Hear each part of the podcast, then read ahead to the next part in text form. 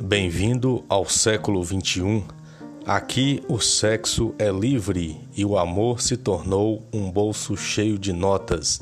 onde perder o celular é pior do que perder os valores, onde a moda é fumar e beber, e se não fizer isso, você está obsoleto, onde o banheiro se tornou estúdio para fotos e a igreja o lugar perfeito para check-in. Século XXI onde homens e mulheres temem uma gravidez muito mais do que o HIV, o vírus da AIDS,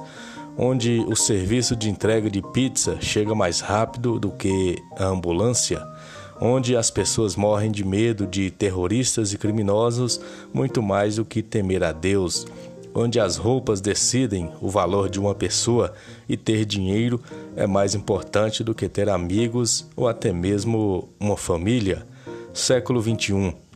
onde as crianças são capazes de desistir de seus pais pelo seu amor virtual,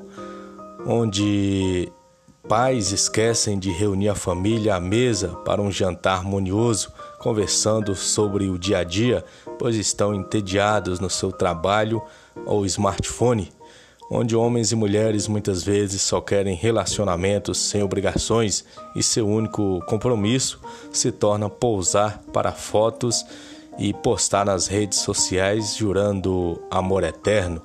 onde o amor se tornou público ou uma peça de teatro, onde o mais popular, o mais seguido, com mais curtidas, likes em fotos é aquele que aparenta esbanjar felicidade aquele que posta fotos em lugares legais, badalados, rodeados por amizades vazias, com amores incertos e famílias desunidas, onde as pessoas se esquecem de cuidar do espírito, da alma vazia e resolvem cuidar e cultuar os seus corpos, esquecem de malhar o cérebro com leituras,